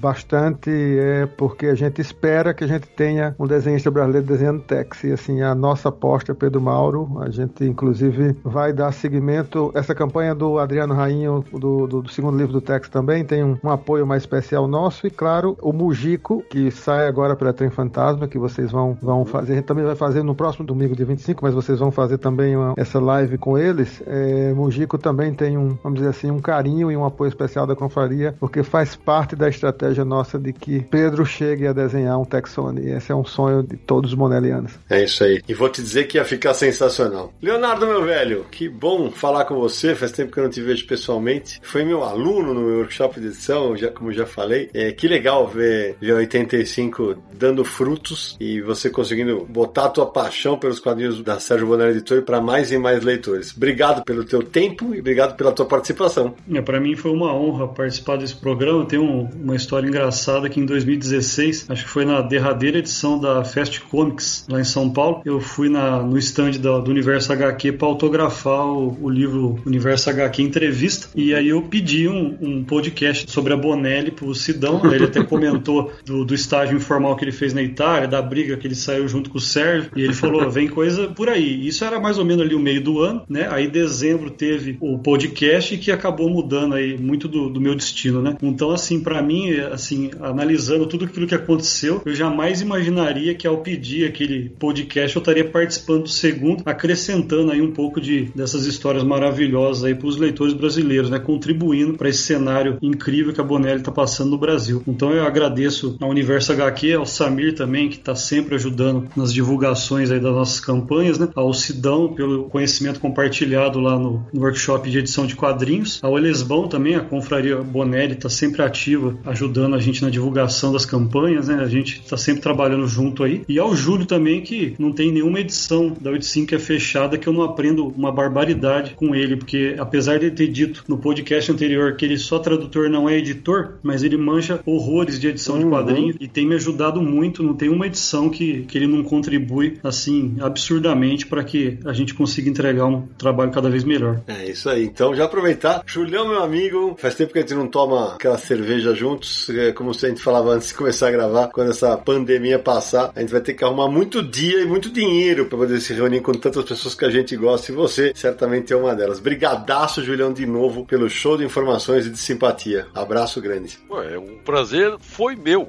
Aí fica naquela briga. Você quer pagar a cerveja, deixa que eu pago. Para fazermos o seguinte, então chamamos o Leonardo para pagar, para compensar os puxão de orelha que eu dou nele, e ele faz as melhores edições Bonelli já vistas recentemente. Esse cababão vai longe. Eu só quero que ele faça um convênio com o Universo HQ, que vocês têm ali aquela página que o Samir falou que tem descontos. Aí eu quero ver se tem coisa da 85 lá, eu quero comprar tudo. Galera, foi um uhum. prazer. Sempre que quiser, precisar, tiverem paciência para me me ouvir, eu tô aqui. Valeu demais, meu querido. Yuri Costa, meu amigo, abra o microfone. Ficou aí ouvindo a gente durante algumas horas. Sei que você é fã da Bonelli. Espero que você tenha curtido, meu amigo. Você que tanto pediu o segundo podcast sobre a maior editora da Itália. Sidão, obrigado pelo convite para participar como ouvinte. Foi um prazer. E obrigado mais ainda por atender o pedido dos Bonellianos, que era mais um programa sobre a editora. E que 2021 venha forte, com muitos quadrinhos da, da, da Bonelli aí no Brasil. É isso aí. Samir Naliato. Espero que todo mundo tenha gostado desse episódio do Bonelli, a, sequência, né, já tá virando uma série Bonelli. Quem sabe daqui a quatro anos o mercado de Bonelli ainda não aumente mais e mais aqui no Brasil, porque, ó, vou te falar, nesses quatro anos o que começou a sair de Bonelli aqui, e o pessoal tá curtindo, então que venha mais. Obrigado a todo mundo que acompanha a gente, todo mundo que apoia a gente no Catarse. O Yuri que doou um, uma estatueta do Tex pra gente sortear na Mega Live. Inclusive lá o sorteio foi ao vivo, todo mundo acompanhando na mesma hora, surpresa. Valeu, Yuri, por essa ajuda lá na Mega Live. Acesse o YouTube para assistir e vamos lá.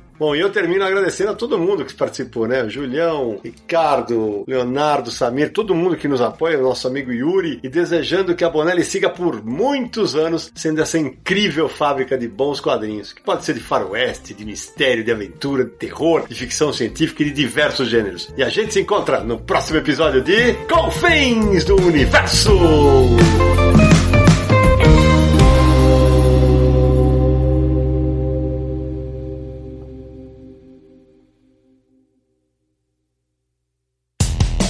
Dia mais claro ou na noite mais densa, você está deixando a nossa presença. Faça uma boa viagem de volta, mas não fique disperso. Nos encontraremos no próximo episódio de Confins do Universo.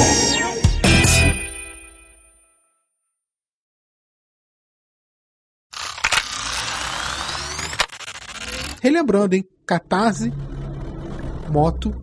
Catarse moto. É.